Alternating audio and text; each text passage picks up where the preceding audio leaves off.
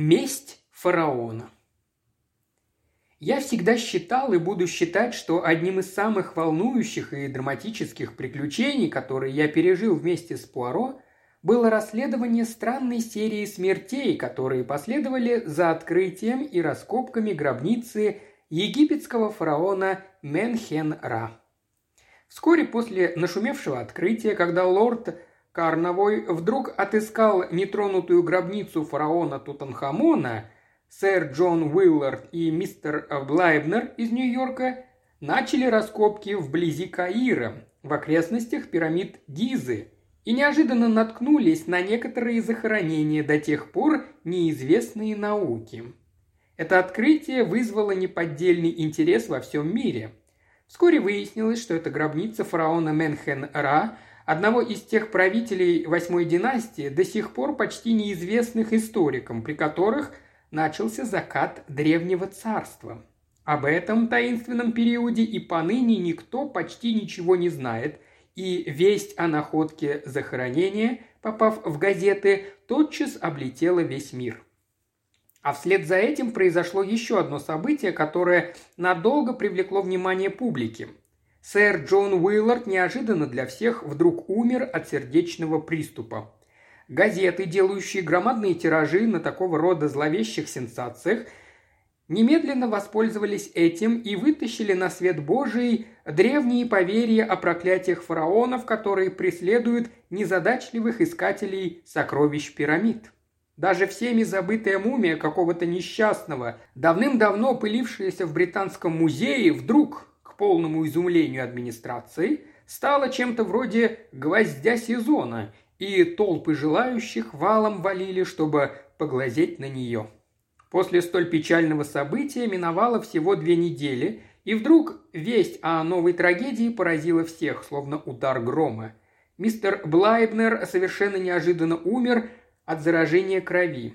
А спустя еще два дня его племянник, живший в Нью-Йорке, покончил с собой выстрелом из пистолета.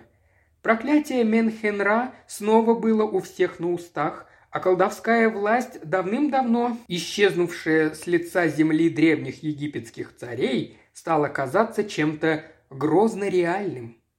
В разгар этих событий Пуаро вдруг получил коротенькую записку от леди Уиллард, вдовы знаменитого египтолога. Она попросила его навестить ее в доме на Кенсингтон-Гарден, где она проживала в последнее время. Само собой разумеется, я, как всегда, отправился вместе с ним. Леди Уиллард оказалась высокой, изящной женщиной в глубоком трауре. Ее осунувшееся печальное лицо носило на себе печать недавнего горя. «Как это мило с вашей стороны, так быстро откликнуться на мою просьбу, месье Пуаро», «К вашим услугам, леди Уиллард. Вы хотели посоветоваться со мной о чем-то, не так ли?» «Насколько мне известно, вы детектив, притом знаменитый. Но сегодня я решила обратиться к вам за помощью не только как профессионалу. Видите ли, мне известно, что вы человек с весьма нетрадиционными взглядами. А кроме того, вы обладаете и воображением, и богатым жизненным опытом. Умоляю вас быть со мной откровенным, месье Пуаро. Скажите, верите ли вы в сверхъестественное. На лице Пуаро отразилось некоторое замешательство. Казалось, он не знал, что ответить. Помедлив немного, он, наконец, решился. «Давайте не будем ходить вокруг да около, леди Уиллард, хорошо? Ведь вы сегодня попросили меня прийти вовсе не для того, чтобы задать довольно абстрактный вопрос. Скорее всего, тут замешано нечто личное, не так ли? Вероятно, это нечто связано с неожиданной смертью вашего друга, или я ошибаюсь?» «Да, вы правы», – призналась она. «Вы хотели бы, чтобы я расследовал обстоятельства его смерти?» Я хотела попросить вас разобраться, есть ли хоть крупица правды в том, о чем сейчас все болтают и пишут газеты, и что именно из этой шумихи основано на подлинных фактах. Три смерти, месье Пуаро, одна за другой, и каждая из них, взятая в отдельности, кажется вполне естественной, но все три вместе составляют нечто совершенно невозможное. Таких совпадений не бывает, а главное, все случилось, когда не прошло еще и месяца с того дня, как нашли эту проклятую гробницу. Конечно, может быть, бурлящие слухи – обычное суеверие, не больше, а может и какое-то таинственное проклятие прошлого – Месть, посланная с того света в мир живых, неизвестным до сих пор современной науке способом. Факты, согласитесь, упрямая вещь, месье Пуаро. Трое уже умерли, и я боюсь, смертельно боюсь, месье Пуаро. А вдруг это еще не конец?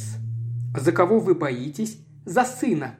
Когда в Англию пришла весть о смерти моего мужа, я болела, поэтому вместо меня туда поехал мой сын, в то время как раз вернувшийся из Оксфорда. Он и привез домой тело. А потом, несмотря на все мои просьбы, вновь вернулся в Египет. Эта страна околдовала его. Мой мальчик заявил, что хочет пойти по стопам отца и завершить его дело. И раскопки гробницы продолжаются. Может быть, вы сочтете меня глупой, истеричной женщиной, месье Пуаро, но мне страшно. А что, если злобный дух мертвого фараона все еще витает там? Конечно, вы считаете, что я болтаю всякий вздор. Нет-нет, леди Уиллард, я так не думаю, поспешно сказал Пуаро. Если хотите знать, я тоже верю во власть сверхъестественного. Я даже уверен, что это одна из самых могущественных сил, которую знает наш мир. Я в изумлении воззрился на него. Что-то никогда раньше не замечал за ним страха перед чем-то сверхъестественным. Озадаченно подумал я. Но маленький бельгиец выглядел таким искренним, таким простодушным, что я промолчал. Вы хотите, чтобы я поехал туда и убедил вашего сына вернуться в Англию? Что ж, постараюсь сделать все возможное, чтобы оградить его от беды. Если бы это была обычная опасность, я бы так не боялась. А что, если все происходящее действительно связано с потусторонним миром? В средневековых книгах, мадам, вы найдете многочисленные описания самых разных способов, которыми в то время боролись с темными чарами, или, как это называлось, с черной магией. Вполне возможно, им было известно куда больше, чем нам, современным, о зловещей науке колдовства. А теперь давайте вернемся к фактам. Думаю, без этого не обойтись. Скажите, леди Уилферд, ваш муж всегда был увлеченным египтологом, не так ли? Да, с самой юности, и стал одним из крупнейших авторитетов в своей области. Но мистер Блайднер, как я слышал, был всего лишь любителем. Да, совершенно верно. Однако он очень богат, натура искренняя, увлекающаяся, он мог легко загореться любой идеей, и она полностью завладевала его воображением.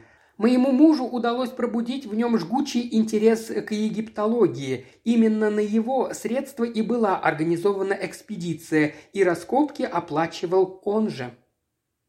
А его племянник, вам что-нибудь известно о нем? Он тоже был участником экспедиции? «Нет, я так не думаю. Честно говоря, месье Пуаро, я вообще не подозревала о его существовании, пока не прочла в газетах о его смерти.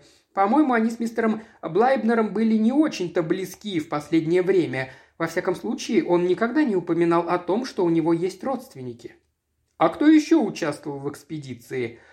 Ну, там были доктор Тосвилл, это один из младших сотрудников Британского музея, Потом мистер Шнайдер, представитель Нью-Йоркского музея Метрополитен, еще один молодой человек, секретарь мистера Блайбнера. Он американец.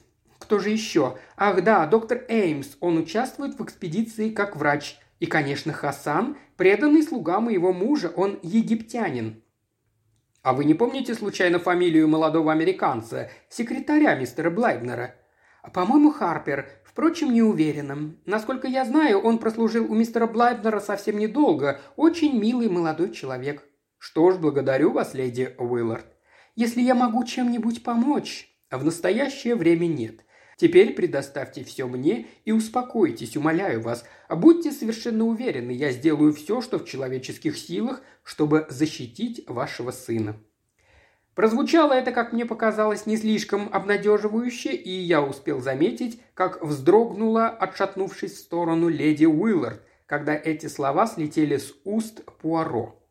И в то же время одно лишь состояние того, что нашелся человек, который не стал смеяться над ее суеверными страхами, казалось, послужило ей большим утешением. Со своей стороны, я в жизни бы никогда не подумал, что Пуаро с такой серьезностью относится ко всему сверхъестественному. Совершенно, насколько я знаю, это не увязывалось с его натурой. И по дороге домой я как бы нечаянно завел разговор на эту тему, стараясь осторожно прощупать его. К величайшему моему удивлению, Пуаро был серьезен и мрачен, как никогда. Боже мой, Гастингс, ну, конечно же, я верю в подобные вещи. Ни в коем случае не стоит недооценивать власть, которую имеет над нами сверхъестественное. И что же вы собираетесь предпринять? Милый Гастингс, вы всегда такой практичный. Ну что ж, начнем с того, что отправим телеграмму в Нью-Йорк. Пусть пришлют подробную информацию по поводу самоубийства молодого мистера Блайбнера. Мы так и сделали. Ответ был получен немедленно, информация была точной и исчерпывающей. Молодой Руперт Блайбнер, как выяснилось, в последние годы был на мели. Он уехал куда-то на Южные острова, жил на то, что присылал ему дядя, а порой перебивался случайными заработками. Потом вернулся в Нью-Йорк, но так и не взялся за ум, продолжая катиться по наклонной плоскости. Наиболее интересным с моей точки зрения было то, что ему недавно удалось занять довольно крупную сумму, достаточную для поездки в Египет. У меня там есть друг, который не в силах мне отказать – хвастался он направо и налево. Как бы там ни было, планы его, однако, пошли прахом. Вскоре он вернулся обратно в Нью-Йорк, в ярости проклиная, на чем свет стоит собственного дядю, который, по его словам, куда больше заботится об истлевших костях давным-давно умерших фараонов, чем о родственной плоти и крови. Он как раз был в Египте, когда скоропостижно скончался сэр Джон Уиллард. Вернувшись в Нью-Йорк, молодой Руперт продолжал вести прежнюю жизнь, постепенно опускаясь на самое дно, пока неожиданно для всех не покончил жизнь самоубийством, оставив весьма странную записку. А в ней было всего несколько фраз, и создавалось впечатление, что писал он ее в приступе раскаяния. В ней он почему-то называл себя изгоем и прокаженным, а посему якобы он не имеет больше права оставаться в живых. Мрачные мысли заскреблись у меня в голове. Честно говоря, я никогда не верил во всю эту чушь насчет проклятия давным-давно умершего египетского фараона. Мне всегда казалось, что нити преступления тянутся в настоящее. Предположим, что молодой неудачник решил так или иначе избавиться от своего дяди. Скорее всего, с помощью яда. И вдруг произошла ошибка. По жестокой случайности жертвой пал несчастный сэр Джон Уиллард. И вот – терзаемый угрызениями совести и преследуемый мыслями о совершенном им преступлении, молодой человек возвращается в Нью-Йорк. Тут приходит весть о смерти дяди. Осознавая, насколько бессмысленным было совершенное им убийство и мучительный раскаянием, он принимает решение покончить с собой. Я тут же выложил свою версию Пуаро, и мне показалось, что она его заинтересовала.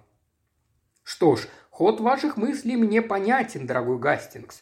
Только ведь это просто... очень просто. Хотя не исключено, что все так и было. И еще вы, по-моему, забываете о роковом влиянии гробницы. Я пожал плечами. А вы по-прежнему уверены, что в этом что-то есть? Настолько, что мы с вами, друг мой, отправляемся в Египет немедленно. Что? Совершенно потрясенный воскликнул я. Нет-нет, я не шучу. Выражение бесконечной жертвенности разлилось по лицу Пуаро, и тут же тихий жалобный стон вырвался у него из груди. «О боже, море! Это ужасное море!» Миновала неделя. Под нашими ногами шуршал золотой песок пустыни, прямо над головой ослепительно сияло жаркое солнце. Пуаро, живое олицетворение отчаяния, вяло тащился за мной следом. Маленький бельгиец терпеть не мог путешествовать. Наше плавание из Марселя, длившееся всего четыре дня, превратилось для него в настоящую пытку. Когда мы пришвартовались в Александрии, он был похож на тень самого себя. Даже обычная для него аккуратность и чуть ли не кошачья страсть к чистоте были забыты. Вскоре мы прибыли в Каир и прямиком направились в отель Менахаус, расположившийся у самого подножия пирамид. Колдовское очарование древнего Египта вскоре завладело мной. Но не Пуаро. Одетый точь-в-точь точь так же, как если бы он находился в Лондоне, он постоянно таскал с собой в кармане маленькую одежную щетку и вел нескончаемую войну с пылью, которая то и дело оседала на его костюме. «А мои ботинки?» – стонал он. «Нет, вы только взгляните, Гастингс. Мои ботинки из тончайшей натуральной кожи, всегда такие опрятные и сверкающие на солнце. Боже милостивый, внутри песок, который причиняет нестерпимые мучения, и снаружи тоже. Так что глядеть больно. А жара, постоянно это ужасная жара. От нее мои усы превратились в настоящую мочалку. Да-да, мочалку. Лучше поглядите-ка на сфинкса, перебил его я. Даже я чувствую исходящее от него очарование древней тайны. Пуаро недовольно покосился на меня. «Не очень-то у него счастливое выражение лица», – пробурчал он. «Да и чего еще ожидать, когда бедняга только что не тонет в этом чертовом песке, будь он проклят?» «Да не ворчите вы, Пуаро, в вашей родной Бельгии тоже песка хватает. – ехидно напомнил я ему, еще не забыв наш отдых в Ноксюрмер, в самом сердце изумительных дюн, как было написано в путеводителе.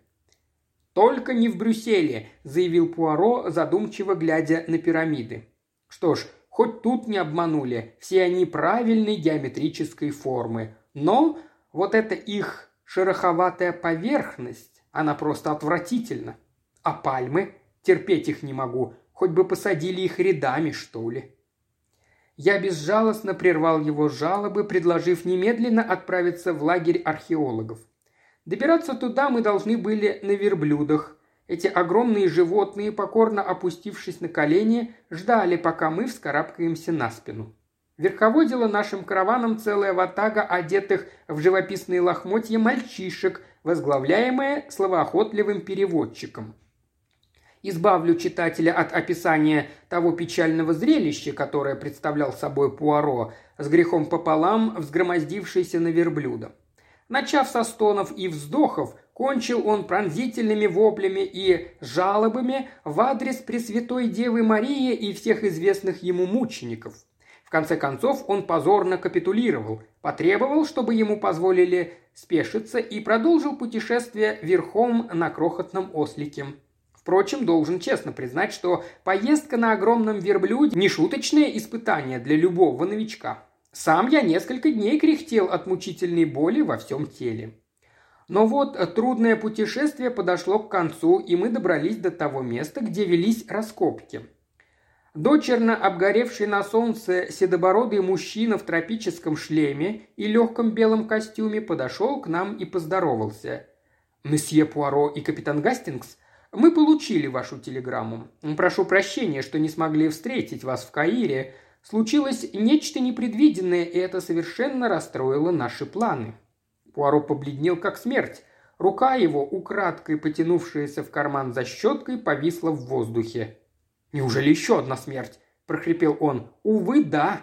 Господи, кто? Сэр Гай Уиллард? Нет-нет, капитан Гастингс. Скончался мой американский коллега мистер Шнейдер.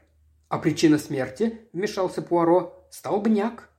Я почувствовал, как липкие пальцы страха стиснули мне горло. Казалось, даже воздух вокруг меня был пропитан миазмами зла, невидимыми, но оттого еще более опасными. А вдруг ужасная мысль пришла мне в голову. А что, если следующей жертвой окажусь я сам? «Боже мой!» – едва слышно прошептал Пуаро. «Ничего не понимаю, Господи, как это все ужасно! Скажите, месье, нет никаких сомнений в том, что причиной его смерти действительно столбняк? Насколько я понимаю, ни малейших. Однако, думаю, будет лучше, если вы поговорите с доктором Эймсом. В таких вещах он разбирается лучше меня. Ах да, конечно, ведь вы же не врач. Моя фамилия Тосвилл. Стало быть, это и есть представитель Британского музея, подумал я, один из младших научных сотрудников, как сказала леди Уиллард. Во всем его облике сквозило какое-то мрачное упорство. Он был печален и в то же время спокоен и собран, что особенно понравилось мне. «Пойдемте со мной», – предложил он. «Я отведу вас к сэру Гаю Уилларду. Он горит нетерпением познакомиться с вами, поэтому строго-настрого приказал привести вас к нему, как только вы появитесь». Пройдя через лагерь, мы оказались у входа в большую палатку, Отодвинув полог, доктор Тосвилл проскользнул внутрь.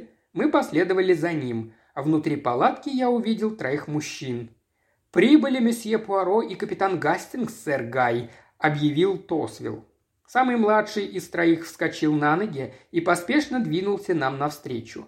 Во всем его облике была какая-то нервная порывистость, которая вдруг напомнила мне его мать. Он еще не успел обгореть до черноты, как остальные двое, и эта бледность, особенно заметная из-за темных кругов под глазами, делала его гораздо старше его 22 лет. С первого взгляда было очевидно, что юноша мужественно пытается нести тяжкий груз забот и тревог, что лег на его плечи. Он представил нам двоих своих коллег. Доктора Эймса, с виду весьма компетентного и уверенного в себе человека лет за 30, в темных волосах которого уже начинала кое-где пробиваться ранняя седина, и мистера Харпера, секретаря довольно приятного долговязого молодого человека, на носу которого, выдавая его национальную принадлежность, красовались неизменные роговые очки. Обменявшись с нами ничего не значащими фразами, он распрощался и вышел. Доктор Тосвилл последовал за ним. Мы остались наедине с сэром Гаем и доктором Эймсом. «Прошу вас, не стесняйтесь, месье Пуаро», – сказал сэр Гай. «Задавайте любые вопросы, какие сочтете нужными. Конечно, все мы тут несколько выбиты из колеи цепью этих страшных смертей, но поверьте, ничуть не сомневаемся, что все не более чем совпадение, хотя и дьявольски странное. Ничем другим этим просто не может, не должно быть». Беспокойство, сквозившее во всем его облике, заметно противоречило его словам. Я видел, что Пуаро внимательно изучает молодого Уилларда. «Скажите, сэр Гай, эти раскопки много для вас значат?» «Невероятно много, месье Пуаро. И что бы ни случилось, как бы все ни обернулось, раскопки будут продолжаться, несмотря ни на что. Я прошу вас учитывать это, что бы ни случилось». Пуаро, отвернувшись от него, обратился к доктору Эймсу. «А что вы думаете об этом, доктор?» «Что ж», – неуверенно протянул он, – «мне, знаете, тоже как-то не по душе мысль о том, чтобы все бросить и уехать». Пуаро скорчил одну из своих знаменитых гримас. «Понятно. Стало быть, выхода нет. Придется так или иначе докопаться до правды и выяснить, что же произошло. Тогда к делу. Для начала скажите, когда умер месье Шнейдер, Три дня назад. И вы уверены, что причиной его смерти столбняк? Абсолютно уверен. А не мог бы он случайно отравиться стрихнином, например?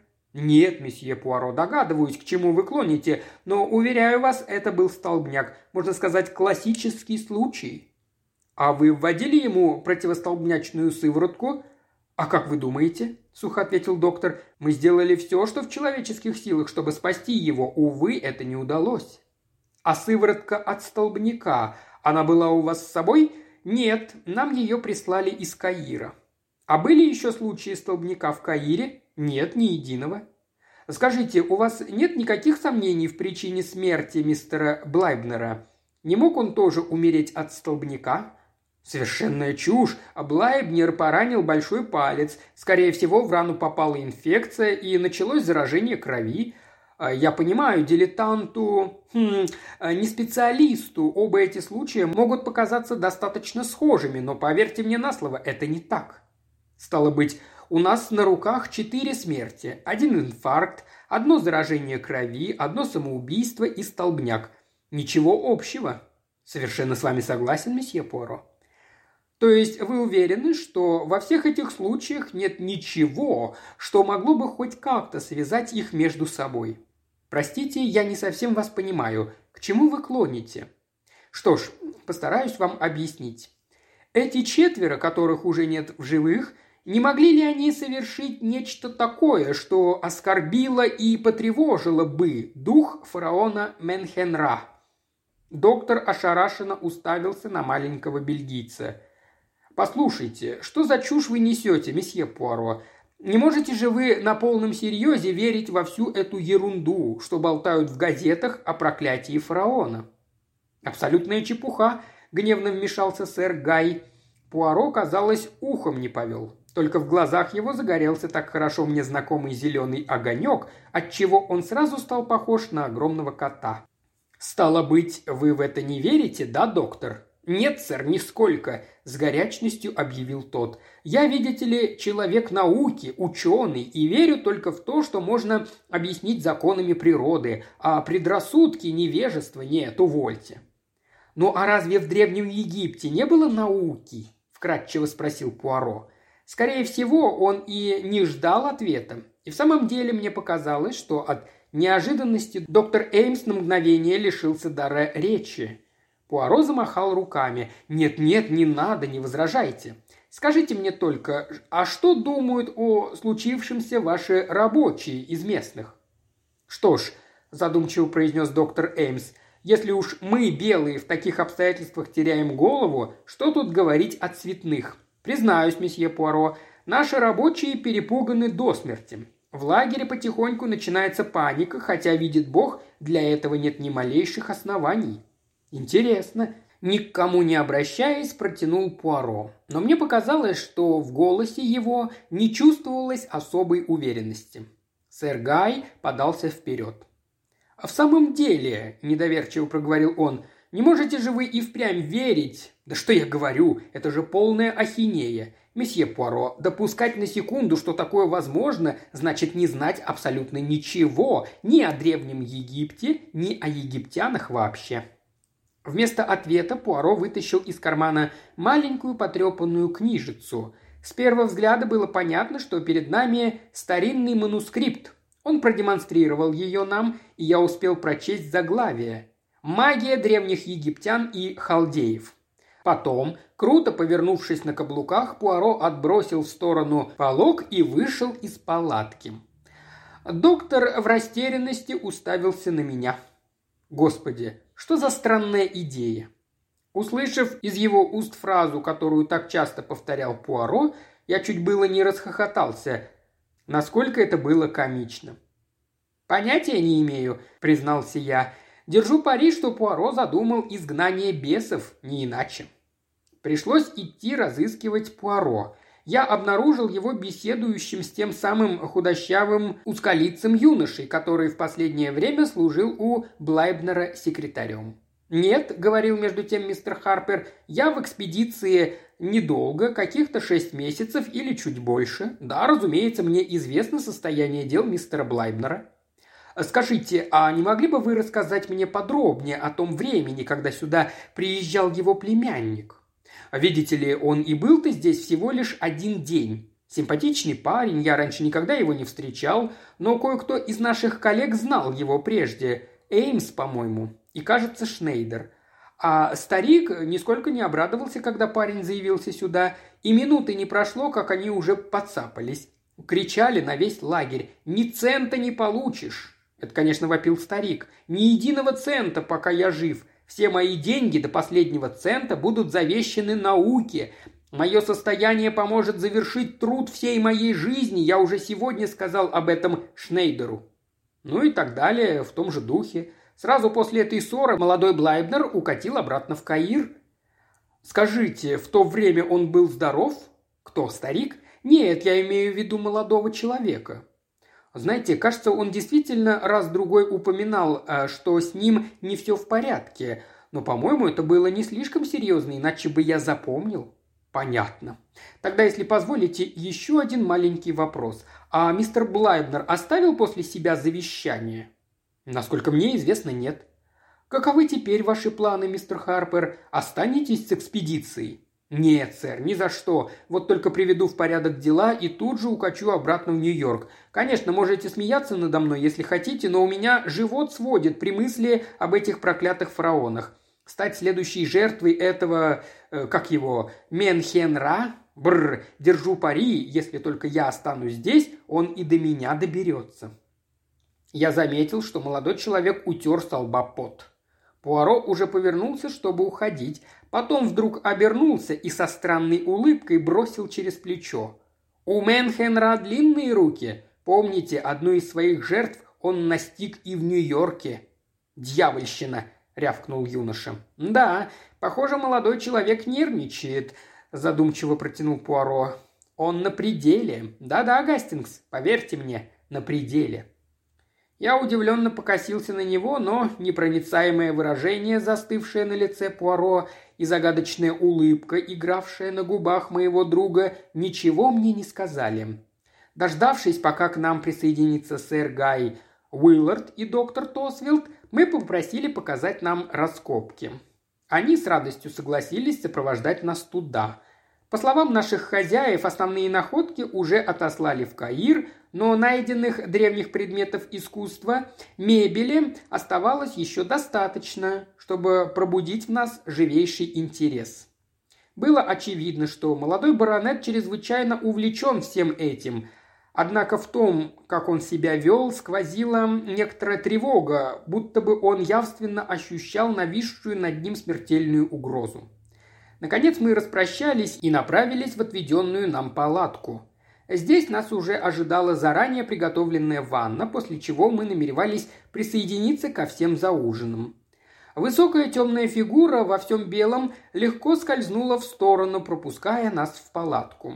Нас приветствовали изящные движения руки и произнесенное в полголоса мелодичное приглашение на арабском. Пуаро остановился.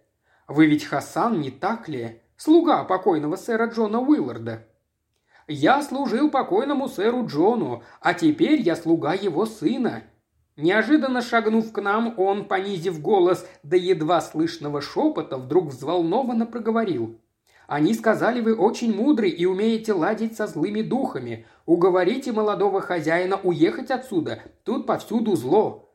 И, не дожидаясь ответа, резко повернулся и ушел. «Зло! Зло повсюду!» пробормотал в полголоса Пуаро. «Да, думаю, он прав. Я тоже это чувствую». Нельзя сказать, что обед прошел весело.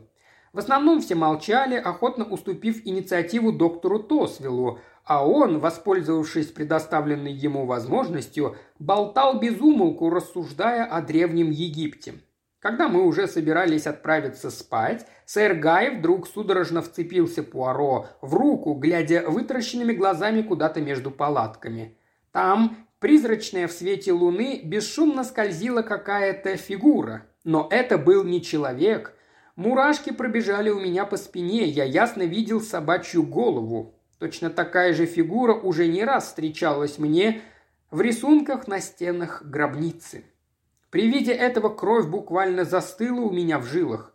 «Боже мой!» – пробормотал Пуаро, осеняя себя крестом. «А ну, без бог умерших! Его всегда изображали с головой шакала!» «Кто-то решил нас разыграть!» – вскочив на ноги, гневно воскликнул доктор Тосвилл.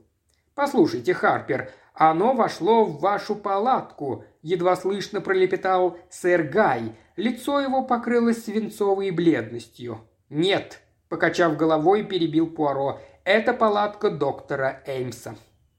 Доктор удивленно уставился на него, потом, недоверчиво покачав головой, повторил только что сказанное доктором Тосвиллом. «Кто-то нас дурачит. Пошли, сейчас мы его поймаем». И с этими словами Эймс ринулся вслед за таинственной фигурой. Я, конечно, поспешил за ним, но сколько мы не искали, сколько не заглядывали во все углы, не обнаружили ни единой живой души. Совершенно сбитые с толку, растерянные, мы в конце концов были вынуждены вернуться. И тут же обнаружили, что за время нашего отсутствия Пуаро принял весьма энергичные меры, правда на свой лад, для обеспечения собственной безопасности. Не обращая ни на кого внимания, он лихорадочно разрисовал песок вокруг нашей палатки какими-то загадочными иероглифами и значками. Среди этих рисунков я тут же узнал пятиугольник или пентаграмму, которая повторялась много раз. При этом, следуя своей привычке, Пуаро читал толпившимся вокруг него слушателям нечто вроде импровизированной лекции о ведьмовстве и вообще о магии – Белая магия, по его словам, противостояла черной, при этом он то и дело с загадочным видом ссылался на таинственное К и книгу мертвых. Похоже, поведение Пуаро вызвало нескрываемое презрение доктора Тосвилла. Он отвел меня в сторону, буквально кипя от возмущения. «Чушь собачья!» – гаркнул он. «Полнейший бред. Этот человек – мошенник и шарлатан. Он не знает даже элементарной разницы между верованиями, существовавшими в Древнем Египте, и суевериями, которые пришли к нам из средних веков. Никогда в жизни мне еще не доводилось слышать такой невероятной смеси невежества и легковерия. Кое-как успокоив взбудораженного знатока древности, я присоединился к Пуаро в палатке. Мой маленький друг весело посмеивался. «Теперь мы можем спать спокойно», – радостно объявил он. «Хочется хоть немного отдохнуть. Моя голова просто раскалывается от боли. О, мой травяной настой, где ты?» И словно в ответ на его молитвы полог палатки вдруг распахнулся, и на пороге появился Хасан. В руках у него была чашка с дымящимся настоем, которую он протянул Пуаро. Это оказался отвар ромашки, которую маленький бельгиец просто обожал. Поблагодарив услужливого Хасана и отказавшись от второй чашки, которую он предложил мне, не хватало пить такую бурду, мы отослали его и снова остались одни. Переодевшись ко сну, я какое-то время еще постоял у входа в палатку, наслаждаясь видом бескрайней пустыни. «Необыкновенные места», – громко заявил я, – «и необыкновенная работа. Знаете, я чувствую, что очарование ее захватило и меня. Это жизнь в пустыне, это возможность проникнуть в самое сердце древней цивилизации, приподнять завесу тайны. Как это восхитительно! «Послушайте, Пуаро, неужели вы не чувствуете?» Ответа не последовало. Немного раздосадованный я обернулся, и моя тревога тут же сменилась уверенностью в том, что случилось непоправимое. Пуаро, лежа навзничь поперек тюфика, корчился в судорогах. Лицо его было страшно искажено гримасой нестерпимой боли. Я бросился к нему, потом вскочил на ноги, Выбежал в ночь и стрелой помчался через лагерь к палатке доктора Эймса. «Доктор!» – крикнул я. «Скорее!» «В чем дело?» – спросил появившийся на пороге доктор Эймс. На нем не было ничего, кроме пижамы. «Мой друг Пуаро, ему плохо, он умирает!» «Настой из ромашки!» – прохрипел я. «Задержите Хасана, он не должен ускользнуть из лагеря!» Мгновенно сообразив, в чем дело, доктор стремглав бросился к нашей палатке. Пуаро мы застали в том же плачевном состоянии, в каком я его оставил. «Невероятно!» – воскликнул доктор Эймс. «Похоже на какой-то приступ. Вы можете сказать, что он пил?» Взгляд его упал на пустую чашку из-под отвара. Он взял ее в руки. «Я не пил его!» – послышался вдруг невозмутимый голос Пуаро. Мы обернулись и застыли от изумления. Пуаро сидел на койке, на лице его сияла улыбка. «Нет», – мягко повторил он, – «я его не пил.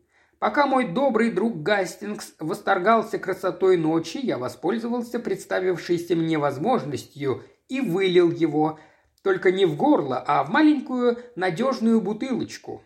И со временем она отправится в химическую лабораторию на анализ. Нет, – воскликнул он, заметив, что доктор сделал быстрое движение. «Нет, дорогой доктор, вы разумный человек, а стало быть, понимаете, что сопротивление бессмысленно. Пока Гастингс бегал по лагерю, разыскивая вас, у меня было достаточно времени, чтобы спрятать ее в надежное место. Быстро, Гастингс, хватайте его!» Признаться, я неправильно понял намерение Пуаро. Испугавшись за своего маленького друга, я бросился к нему на помощь не разгадав замысел доктора. Однако резкое движение Эмса имело своей целью совсем другое. Он молниеносно бросил что-то в рот, и в воздухе сразу же сильно запахло горьким миндалем. Доктор сделал пару неверных шагов и упал ничком. «Еще одна жертва», – мрачно произнес Пуаро. «Слава богу, последняя. Может быть, так даже лучше». В конце концов, на его руках кровь троих невинных людей. «Доктор Эймс?» – не веря собственным ушам, воскликнул я. «А я-то думал, вы верите, что тут замешаны сверхъестественные силы?» «Опять вы не поняли меня, Гастингс. Я имел в виду только то, что верю в опасную и темную силу древних суеверий. Смотрите сами. Друг за другом скоропостижно умирают несколько человек. В смерти каждого из них в отдельности нет ничего загадочного, но поскольку все только и говорят, что о разгневанном духе древнего фараона, то вы можете преспокойно зарезать кого угодно при свете дня, и его смерть тоже отнесут на счет вмешательства старинного заклятия. Вот как велика власть сверхъестественного над обычной человеческой натурой – я с самого начала понял, что кто-то пытается на этом сыграть. Скорее всего, эта мысль впервые закралась в голову нашему другу, доктору, вскоре после смерти сэра Джона Уилларда. Стоило ему умереть, и тут же поползли темные слухи. С мистером Блайбнером все было совсем по-другому. Здоровьем он отличался отменным. Кое-что прояснилось, когда я получил ответ из Нью-Йорка. Для начала вспомните, Гастингс, что молодой Блайбнер утверждал, у него в Египте есть друг, который с радостью поможет ему с деньгами. Почему-то все сразу решили, что он имеет в виду дядю. Но тогда, считал я, он бы так и сказал. Нет, судя по словам молодого человека, у него действительно в Египте был друг, причем довольно близкий. И другое. Он выложил кругленькую сумму за билет до Каира, но дядя отказался дать ему хотя бы пени. И все же у него достало денег, чтобы вернуться в Нью-Йорк. Значит, кто-то одолжил ему эти деньги. Кто-то? Несколько туманное заявление, не находите? возразил я. Это еще не все, дорогой Гастингс. Вы никогда не замечали, как часто слова, сказанные в переносном смысле, воспринимаются буквально? Да-да, так бывает. Но случается и наоборот. Так, что-то сказанное в буквальном смысле трактуется иносказательно. Смотрите, Гастингс. Перед смертью молодой Блайбнер ясно пишет в своем прощальном письме «Я прокаженный». Но никому и в голову не приходит, что парень пустил себе пулю в лоб просто потому, что решил, на Востоке он имел несчастье действительно заразиться этой страшной болезнью. «Что?» – ахнул я. «Да, это была смелая мысль дьявольски изобретенного ума. Молодой Блайбнер страдал каким-то неясным кожным заболеванием, ведь он долго жил на островах Южных морей, а там это достаточно частое явление. Эймс когда-то был его близким другом, к тому же он известный врач, и Блайбнеру бы и в голову не пришло сомневаться в его словах. Когда я только приехал, в первую очередь мои подозрения пали на Харпера и доктора Эймса – Однако вскоре я пришел к выводу, что не только совершить убийство, но и спрятать концы в воду доктору легче, чем кому-либо еще. К тому же от молодого Харпера я узнал, что Руперт Блайбнер и он были уже давно знакомы. И Руперт, скорее всего, либо написал завещание, либо застраховал свою жизнь в пользу доктора. И тем самым представил Эймсу уникальный шанс поправить свои дела – Естественно, для него не представляло никакого труда внести инфекцию в ранку на палец старого Блайбнера. Прошло совсем немного времени, и его племянник в отчаянии от того, что ему вынесен смертный приговор, пускает себе пулю в лоб. Старый Блайбнер, каковы бы ни были его намерения, умирает, не оставив завещания. Его состояние, весьма внушительное, автоматически переходит к племяннику, а после его смерти – к доктору. А как же мистер Шнайдер? Его почему? Есть у меня одно предположение, но, боюсь, этого мы никогда уже не узнаем. Вспомните, он ведь также был знаком с молодым Блайбнером. Может, он что-то начал подозревать? А может, доктор решил, что еще одна случайная и вроде бы бессмысленная смерть только сгустит их суеверные страхи вокруг их экспедиции? Ах да, любопытный психологический момент, дорогой Гастингс. Убийца, тем более удачливый, старается снова и снова повторить то самое преступление, которое так легко сошло ему с рук. Это желание растет в нем с непреодолимой силой, преследуя его днем и ночью. И вот отсюда-то мой страх за жизнь молодого Уилларда. Призрачного Анубиса, страшного бога мертвых, сыграл, конечно, Хасан, и сделано это было по моей просьбе. Мне хотелось попробовать напугать доктора – Однако, как оказалось, вмешательства одних лишь сверхъестественных сил для этого явно мало. К тому же я догадался, что он прекрасно понял разыгранную мною маленькую сцену и нисколько не обманывается относительно моей веры в колдовские чары, черной магии и мстительный гнев покойного фараона. Больше того, я понимал, что он постарается обезопасить себя, так что следующей жертвой, скорее всего, должен буду оказаться я сам. Да-да, Гастингс. Полагаю, вы убедились, что, несмотря на проклятое море, несмотря на эту невыносимую жару и мерзкий отвратительный песок, мои серые клеточки все-таки работают. Как потом оказалось, Пуаро был совершенно прав. Прав абсолютно во всем.